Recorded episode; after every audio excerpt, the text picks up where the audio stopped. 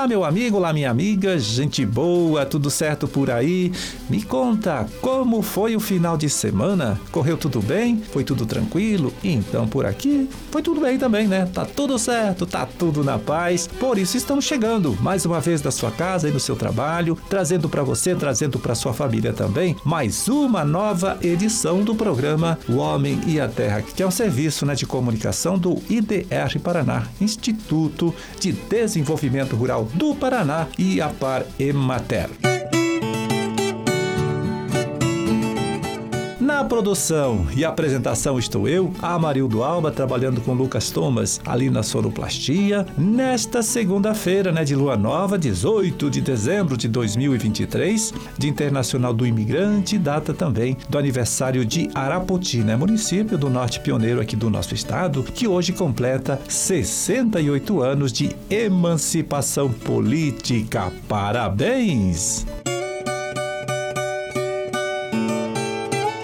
Bom, e a gente começa aqui, olha só, destacando o informativo sobre acompanhamento de safra, aqui do nosso estado, aqui do Paraná, né? Divulgado pelo Departamento de Economia Rural DERAL, lá da Secretaria da Agricultura, nesta última quinta-feira, dia 14. O documento, claro, né, traz informação sobre a situação das grandes culturas, né, como soja, feijão e milho, mas reserva um bom espaço para tratar da cultura da amora, amora preta, né, que nos últimos 10 anos praticamente dobrou sua produção aqui no Paraná, passando de cerca de 350 toneladas para quase 700 toneladas colhidas na safra 2022. A repórter Natália Gonçalves, lá da Agência Estadual de Notícias, é quem traz mais detalhes para a gente sobre este assunto. Vamos ouvir.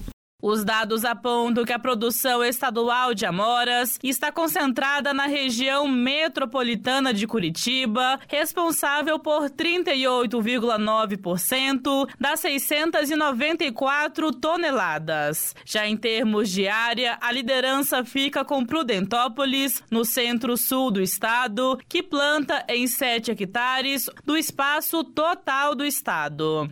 A fruta é cultivada com valor comercial em 54 municípios paranaenses, se destacando a produtividade de Paula Freitas, no sul do estado, que em 2022 cobriu 5 hectares de terras com a rosácea e colheu 65 toneladas. O VBP municipal referente à amora foi de 640 mil e 250 reais. No município vizinho de Paulo Frontin, a produtividade foi um pouco menor, somando 30 toneladas em 6 hectares. Mas a cidade vislumbra um bom futuro para a cultura. Pois é, e o município de Paulo Frontin, olha só, comemorou, hein, o resultado da safra que está sendo colhida agora neste período do ano, viu, realizando neste último final de semana a primeira festa nacional da Amora e também um encontro de produtores que tratou desta cultura, né, com a participação de técnicos e especialistas que repassaram informação sobre o cultivo da fruta e também falaram das perspectivas de mercado para o produto. E neste final de semana, né, a gente teve aí a realização da última caminhada na natureza que aconteceu em Rosário do Ivaí, né, que podemos chamar aí de capital paranaense da uva Niágara, né? Então, calendário vencido, calendário cumprido, né? A gente aproveita para chamar a participação da extensionista Terezinha Busanello Freire, coordenadora do programa Turismo Rural aqui no Instituto IDR Paraná. Ela, né, que vai fazer um balanço de todo este trabalho que o instituto realizou neste ano, né, em parceria principalmente aí com as prefeituras e comunidades rurais. Vamos ouvir então o recado da Terezinha. Então, em 2023, a gente conseguiu retomar praticamente o mesmo público de antes da pandemia. Então, isso é um sinal muito bacana de que as coisas estão retomando mesmo, né, na, na proporção anterior. O turismo está voltando aí a acontecer nos municípios. E a gente encerra, né, 2023 aí com mais de 110 circuitos, em torno de 110 circuitos executados, né? A gente tinha em torno de 138 planejados, mas devido à chuva, né, algumas situações aí, os, teve alguns municípios que não conseguiram realizar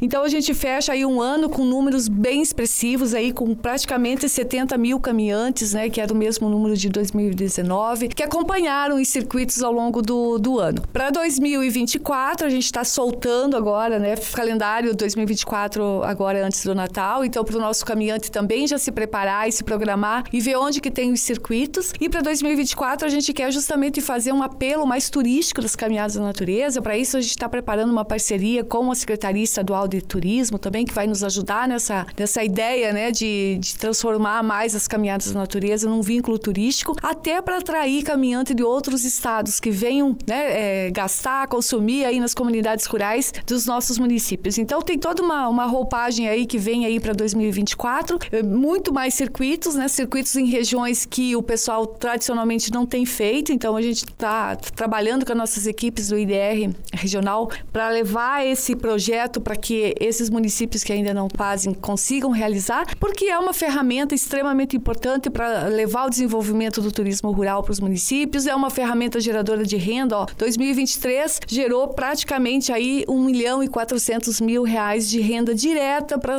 né, em torno de 1.200 famílias agricultoras que foram beneficiadas dessa ferramenta então das caminhadas na natureza. Então é uma política pública que o IDR, a Secretaria de Agricultura, agora com o apoio da Secretaria de Turismo também, a gente vai conseguir com certeza ampliar esse número aí, trazer muitas novidades, muitas atrações para que a agricultura familiar, para que os pequenos municípios possam se projetar nessa iniciativa do turismo rural.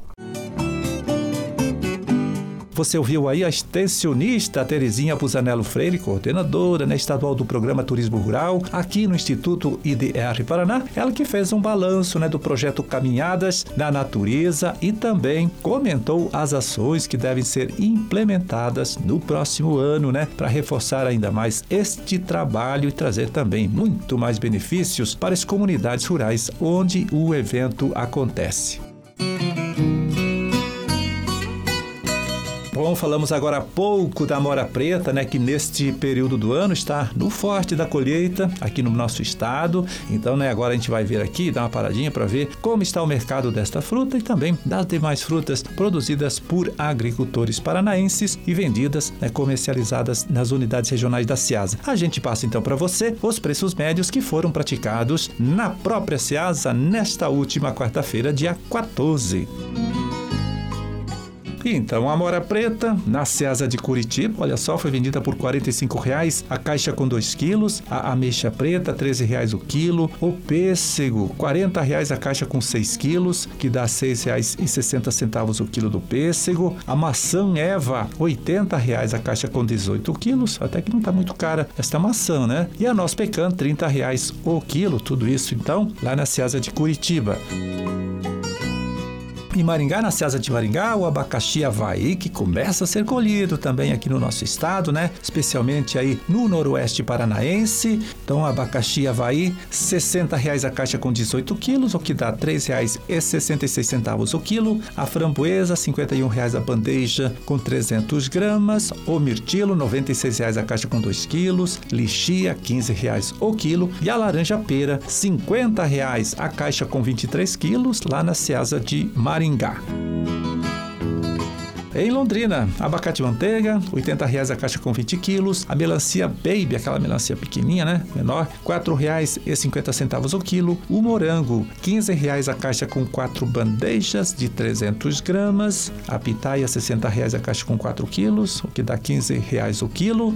A uva Niágara rosada, R$ 5,60 o quilo. Goiaba vermelha, 130 reais a caixa com 8 quilos. E a acerola, 13 reais. Então, lá na Ceasa de Londrina.